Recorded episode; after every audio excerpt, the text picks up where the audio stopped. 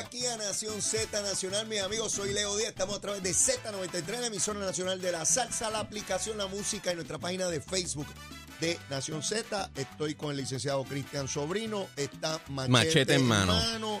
Machete afilado. Machete nos la darán. ¿Te acuerdas cuando tú gritabas eso, Cristian? Eh, ¿O tú no gritabas eso? ¿Sabes que nunca me la pude aprender? ¿De verdad que no? Así que cuando la gente la cantaba en los eventos, yo decía... "Eh". Ay, Cristian, no me hagas reír, no me hagas reír. En Mira, dame una recomendación de almuerzo, hombre. Mire, eh, como llevo, tuve de viaje por un tiempo Ajá. fuera de, de la órbita eh, de los Estados Unidos y ayer fue el 4 de julio. Oye, ¿qué comías por allá? ¿Cómo? ¿Qué, qué, qué- la- lo que comías por allá? Eh, pasta. Pasta. Sí, y, y carne. Ese come pasta y carne. Ok. Eh, ¿Y hoy aquí qué se come? quiero un hamburger. No me digas tú. Sí, quiero un hamburger Pero con bragado. tocineta, Ah, con, con cebollas caramelizadas, rayos. con un, con un queso eh, picante y hasta quizás con un huevo frito encima. Ya, rayos, Sí. Cristian, pero eso es un Quiero, hamburger. quiero sentir el nuevo mundo dentro de mi esófago. Agarra, Achero, agarra el micrófono ese. Dale, dale el micrófono. Pues, ¿tú sabes con que qué? lo va- ay, se ¿Tú, rompe. tú sabes con qué se bebe eso? Estamos en vivo. ¿Qué diablos ustedes estamos en hacen vivo aquí? Están estamos rompiendo el estudio. Mira, mira, mira. Y una vez, una vez, uno se come eso, mira lo que ocurre. Eso corre a doble mano. No, para que usted vea Provecho. con, con efectos y toda la cosa esto. Así es, así va a ser. O sea, que eso es un hamburger de esos bragados que uno queda hasta el otro día. Sí, no, de, lo- de, de que te dé acidez.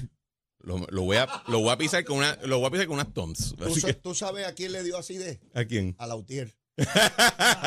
le dio acidez porque la juez Swain, por ver número 674, Sí. Lautier ha llevado como 150 casos y ha perdido 3 mil. Eh, de hecho, en casos donde ellos no son ni parte, cuando la juez baja la edición dice, y por si acaso la UTIER perdió aquí también. Por si acaso Lautier también perdió. sí. Pues Lautier llevó básicamente el mismo reclamo que llevó contra Luma Energy, lo llevó contra Genera y la juez Swain le dijo, mire, aquí usted no tiene ningún daño. Viene con los mismos argumentos que ya le dije la otra vez en el otro caso. O sea, lo regañó, le, le- les metió un regaño tremendo.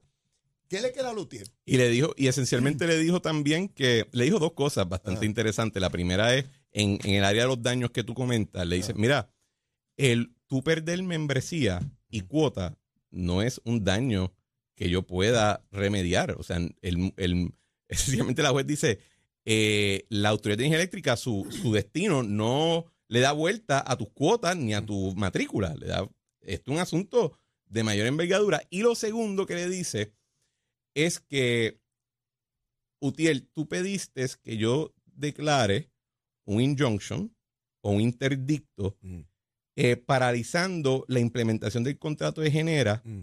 porque tú dices que es una emergencia y que esto es una, una cuestión que te va a dar, los daños van a ser tan graves Mm. que si lo dejo que entre en vigor, tú no vas a poder recibir remedio. Y la juez le dice, pues primero que no tiene los daños, y eso es lo, lo primero que les comenté, y lo segundo que le dice, si esto era algo tan urgente para ustedes, porque me lo presentaron a última hora.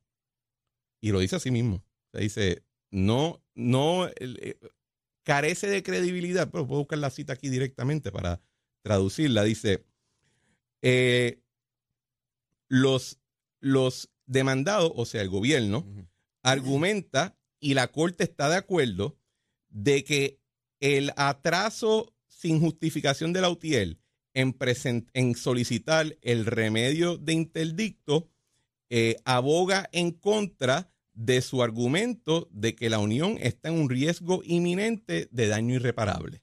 O sea, que le, dijo que le dice, se, se durmieron en las pajas. Sí. Eh, y lo que le quedaría a la UTIEL después de esto, mira, la Autoridad de Energía Eléctrica todavía va, todavía continuará operando las generatrices eh, hidroeléctricas, Las hidroeléctricas, sí. que son las originales. Eso, yo- a mí no me queda claro cuál va a ser el destino de, esa, de esas plantas. No sé si las van a ceder, por ejemplo, a la Autoridad de Acueducto y Alcantarillado, porque ellos la utilizan para otros propósitos. No sé si es algo que también quizás van a, a privatizar su, su No sé. administración, Yo no sé. pero eso es lo que les queda esencialmente. Y este asunto de las cuotas, ese es el curso ordinario de los negocios. Tú puedes tener más o menos cuotas, este, desaparece la unidad que tú este, representas. O sea, es increíble, la UTIEL entiende que la autoridad se creó para que ellos existan. E- Es una cosa rarísima, ¿no? O que se convirtieron en simbióticos. Eh, Exacto, que uno depende del otro y no pueden vivir separadamente. Eh, resulta que la unión más grande e ideológicamente motivada de Puerto Rico básicamente desapareció. Bueno, y económicamente hablando, era la más potente. Sí. Y hasta cierto punto, eh, muchas de las causas sindicales de- en Puerto Rico en realidad eran causas apoyadas por el liderato y por la, por la UTIEL. Cuando entraba la UTIEL cogían fuerza. Ahí es que la- las las cosas cogían fuerza y, y tenían un poder eh, sumamente, y, y especialmente antes de la crisis fiscal, yo creo que su poder era incuestionable. Eran, eran un polo de poder importante en y Puerto Rico. arrodillaban a, A gobernadores. PNP y populares en año electoral, los arrodillaban. Y de hecho, mucha de la presión que ellos ponían en términos de los convenios colectivos es, es una de las motivaciones que lleva a que los gobiernos en el último año de su cuatrenio empezaran a tomar decisiones que pues, nos rindieron cuenta después fiscalmente hablando. Así es. Y hablando de rendir cuenta, renuncia el secretario de Educación Eliezer Ramos la- el viernes pasado, nominan a otro secretario de Educación eh, y resulta Ángel, que- Ángel Toledo Sí. y resulta que le están sacando, ¿verdad? Porque uno es esclavo de las cosas que hace y dice. Ajá. Todos nosotros, todos. Yo sé de eso. Un tuit, tú sabes de eso, y yo también. eh, un tuit donde dijo que Alejandro García Padilla Era un morón era así. un morón y que parecía que estaba usando drogas y lo acusó de, de 20 cosas, de esas cosas que uno escribe en tuit. Sí. Tweet, ahí un tuit, un tuit, y lo mandó por ahí para abajo. Ahora resulta que el liderato del Partido Popular dice que eh, no puede ser secretario de Educación por todas esas cosas que, que escribió. Él plantea que él ha evolucionado en el camino. Cuando yo lo escucho decir eso, pienso que a lo mejor se reitera lo que di- pensaba de Alejandro, pero que no lo escribiría. Este, eh, pienso yo. Eh, pero esa es la excusa que están tomando. Yo estoy convencido Mira, que se vayan para la porra, de verdad, porque, y no, y no, y no estoy diciendo nada en relación a los mensajes. O sea, primero, pues si estás descalificado de ejercer un puesto de liderazgo público por haber dicho algo sobre Alejandro García Padilla, pues todo el mundo está medio, mucha gente está descartada, especialmente en el 2013 y el 2014, porque en esos tiempos mucha gente hablaba, incluyendo muchos populares, hablaban eh, cosas bien bonitas y no muy bonitas de Alejandro García Padilla. Eh, yo creo que sí puedo entender, eh, especialmente considerando que hace unos meses estuvo en Lo sé todo y pues dijo unas cosas del presidente del Senado y pues si piensas que él te va a tener que confirmar, pues ojo. Así que quizá, ¿verdad? Eso, pero al final del día, pudo haber dicho todo bien y le iban a bajar en contra igual Lo a la primera nominada del, del gobernador Pierluisi a, a secretaria de Educación. la colgaron. La colgaron. ¿Por qué? Porque era la nominada de Pedro Pierluisi y a Eliezer le hicieron la vida de cuadrito hasta que se llegó a algún arreglo y, lo, y, y entonces renuncia. y- Él puede poner, Pedro Pierluisi puede nominar para secretario de Educación a José Luis Dalmau y le van a bajar en contra. Nominó a una que no es estadista a la oficina procuradora de la mujer y también se la colgaron. Así que, O que sea, tiene- o sea, ba- que, basta de nuevo, que él lo nomine. así que yo creo que las cosas se tienen que decir por su nombre. Esto no tiene nada que ver con las cualidades de él o lo que haya dicho o no lo ha dicho, tiene que ver con impedir que el gobernador lleve a cabo su obra y tiene que ver con las ambiciones de legisladores del Partido Popular y de otros partidos minoritarios que quieren desde, el- desde la legislatura gobernar la rama ejecutiva, eh, tan simple como eso. Porque, ven acá, si a ti te, si tú corres para legislador, pues tú eres electo para legislar, para dedicarte a los trabajos de la rama legislativa. Pero aquí hay una chavienda donde aquí eligen personas a ser legislador y quieren correr la rama ejecutiva. Mm. Y eso lo vi yo. ¿Verdad? Y hasta cierto punto tienen que poner unos frenos porque si no te corren la agencia entera. Y mientras más grande y sensitiva la agencia, más te la quieren correr. Eh, así que yo creo que las cosas se dicen por su nombre. Esto es sabotaje. Esto no tiene nada que ver con las cualidades o con los comentarios del Totalmente candidato. Tiene que ver con que yo quiero que Pedro Pierluisi no haga un buen trabajo. Yo recuerdo cuando Alejandro García Padilla tenía un programa de radio en la tarde en una emisora aquí en Puerto Rico con dos pájaros más, digo una pájara y un pájaro, eran tres. y decía con su boquita de comer y yo lo escuché. Y se puede parar Alejandro ahí a ver si me va a decir que estoy mintiendo. Diciendo que Pedro Rosselló y Maga eran dos corruptos. Eso yo lo escuché decir a él. Y ese pájaro después fue gobernador. De hecho, le pidió una reunión a Pedro Rosselló antes de ser candidato a la gobernación. Sí, sí, porque la gente evoluciona. Claro. Si Toledo, si Toledo evoluciona, Alejandro también. Todo el mundo Todo el evoluciona. mundo evoluciona. Claro. Le dijo corrupto a él y a Maga. Y después le estaba pidiendo reuniones cuando era candidato Pero a la esa, esa es la otra hipocresía. Nosotros vivimos en tiempos sumamente mediáticos, Ajá. ¿verdad? Donde están, cuando no está en televisión o en radio, está en las redes Sí, sociales. donde quiera. Y la realidad es que en ese mundo, como también no es como en los tiempos de antes, donde si tú hablabas de más, te iban a pegar un tiro, ¿verdad? Eh, hoy en día la gente se insulta todos los freaking días. A mí me insultan cada 15 minutos en este celular. De verdad. Y yo me río. A mí ya te. Así que esto no. Me, me es increíble que Héctor Ferrer, hijo, que en la campaña, cuando alguien le gritó algo, él se viró y le sacó el dedo del medio le y de su mano foto. le sacó el dedo. Eh, Alejandro, que ha hecho sus comentarios. O sea, todo el mundo que está en el juego político en Puerto Rico. A veces se le va la mano y dice cosas de más, eso es normal, desafortunadamente. A mí me gustaría que fuera diferente, pero yo, que puedo decir que se me ha ido la mano tres veces, ¿de verdad voy a ponerme con eso puritano con esa vaina? No, lo que quieren es entorpecer. Dicho eso, Dime qué escribió Larry Selhammer para que lo colgaran. al revés, cooperó demasiado. Eh, eh, de, El- de- de- de lo- de las personas más respetuosas en la vida pública puertorriqueña por décadas. Increíblemente. No fue por un tuit, no fue por un insulto Fue por y ser, lo colgaron. fue por ser el nominado de Sí, Pedro Pierluisi. no. Mira, ahora dicho eso, pueden nombrar a quien le dé la gana. Ajá. cual partido que sea, el Departamento de Educación nunca va a funcionar porque está diseñado para no funcionar.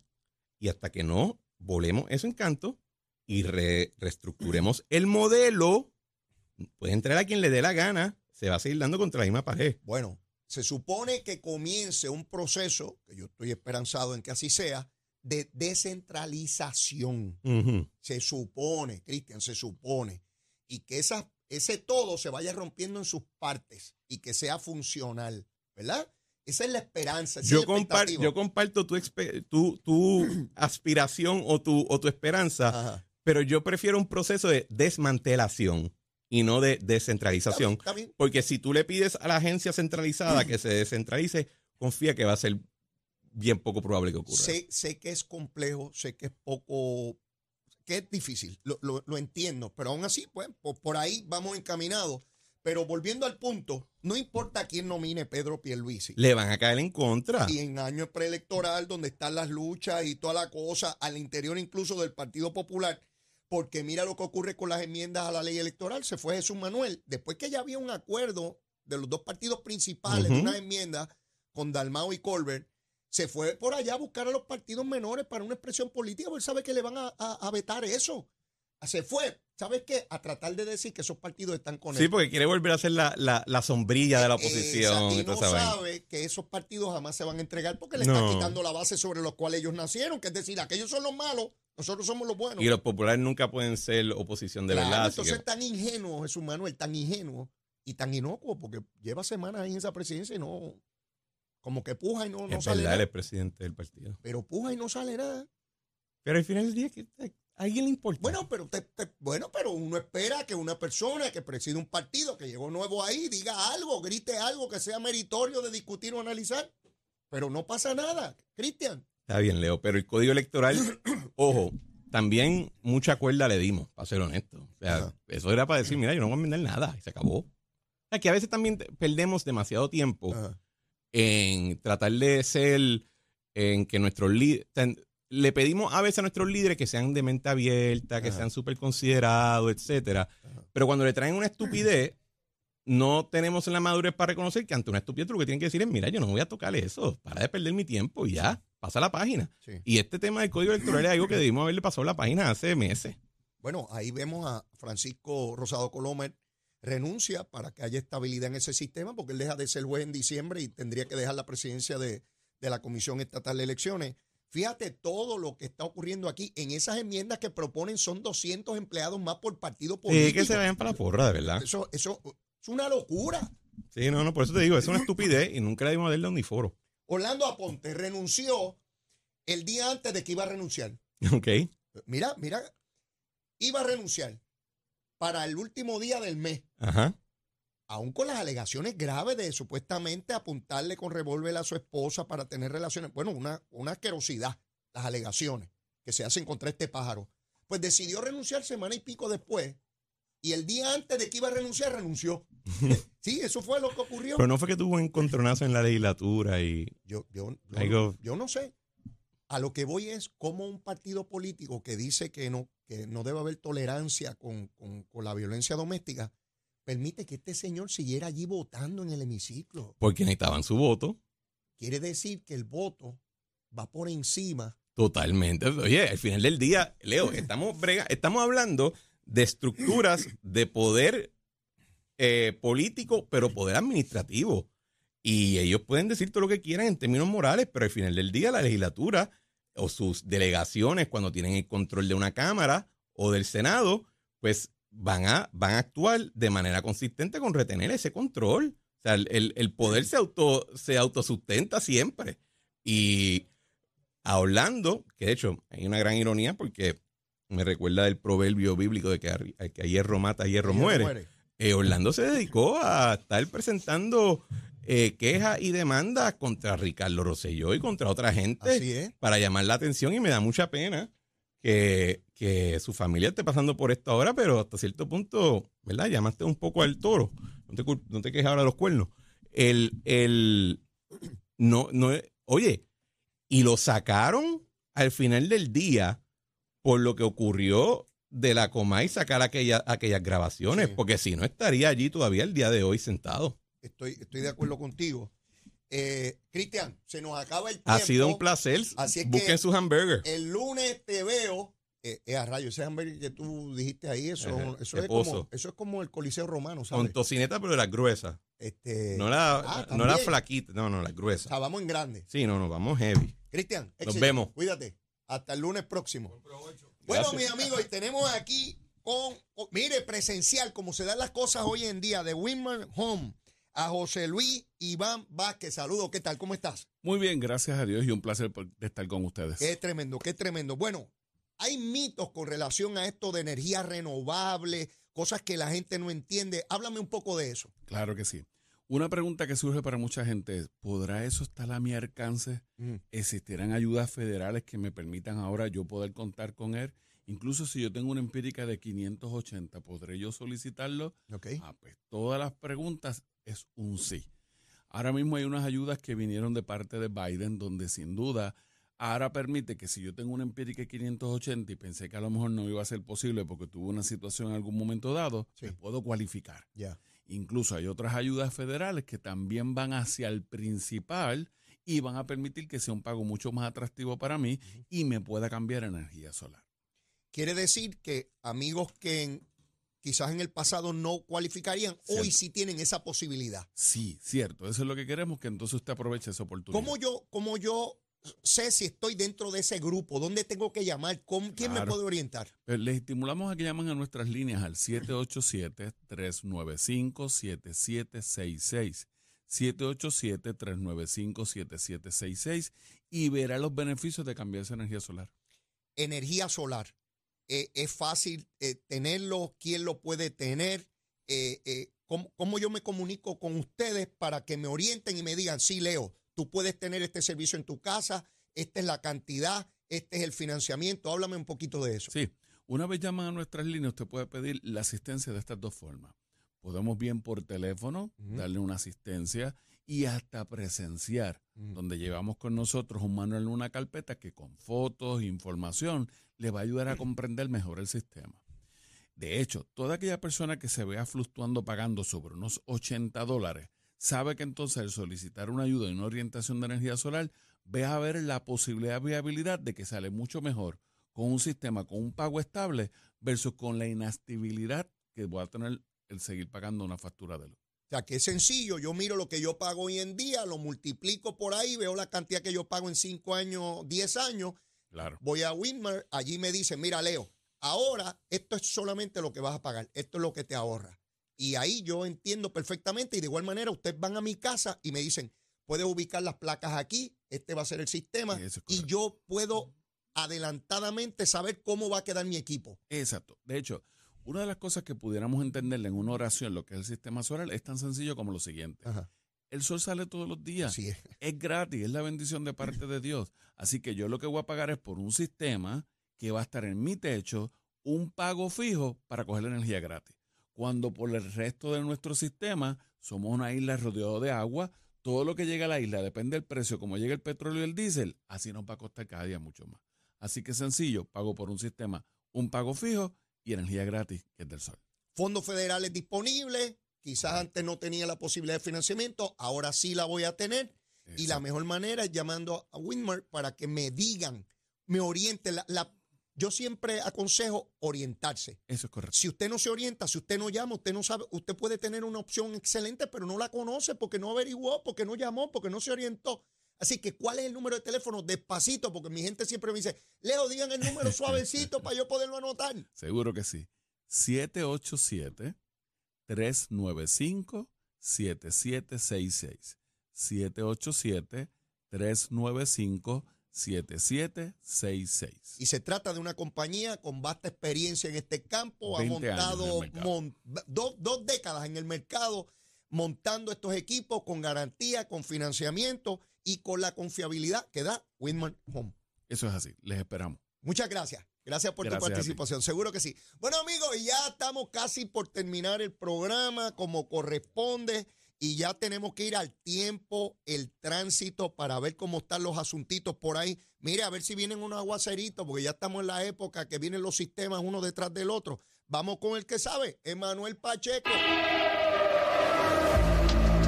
Buenos días Puerto Rico, soy Manuel Pacheco Rivera con el informe sobre el tránsito. A esta hora de la mañana ya ha reducido el tapón en la gran mayoría de las carreteras principales del área metro. Sin embargo, aún se mantienen concurridas la autopista José de Diego desde Bucanán hasta el área de Atorrey en la salida hacia el Expreso Las Américas. También la carretera número 2 en el cruce de la Virgencita y en Candelaria en Toabaja y más adelante entre Santa Rosa y Caparra. También la 165 entre Cataño y Guaynabo en la intersección con la PR22, así como algunos tramos de la 176, 177 y la 199 en Cupey y la autopista Luisa Ferré entre Montelledra y la zona del Centro Médico en Río Piedras y más al sur en Caguas. Ahora pasamos al informe del tiempo.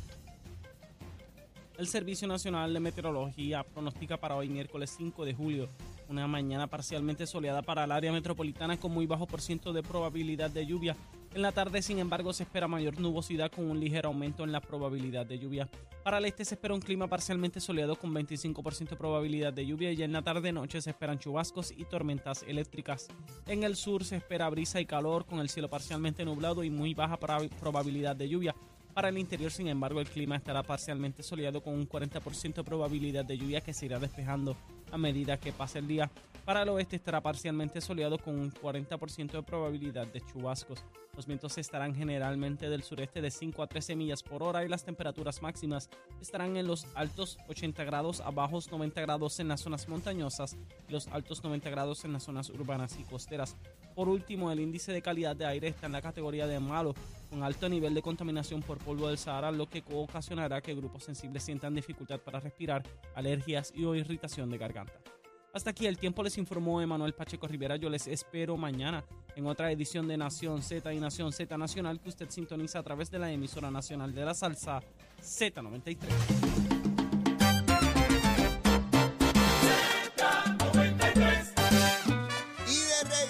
Aquí ya terminando nuestro programa. Mire, mañana vamos a repasar cuáles fueron las medidas que se aprobaron, qué quedó pendiente en la legislatura, la posibilidad de una extraordinaria. Vamos a ver por dónde andan los muchachos, los legisladores, que hay que dedicarle un tiempito. Se me molestan si no hablo de esos paros.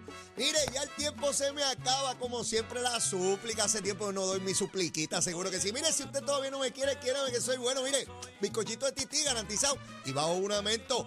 Y si ya me quiere, quiérame más. Vamos a querernos por ir para abajo grande como tiene que ser. Mire, besitos en el cutis para todos y todas. Los quiero un montón. Será hasta mañana. Llévatela, chero.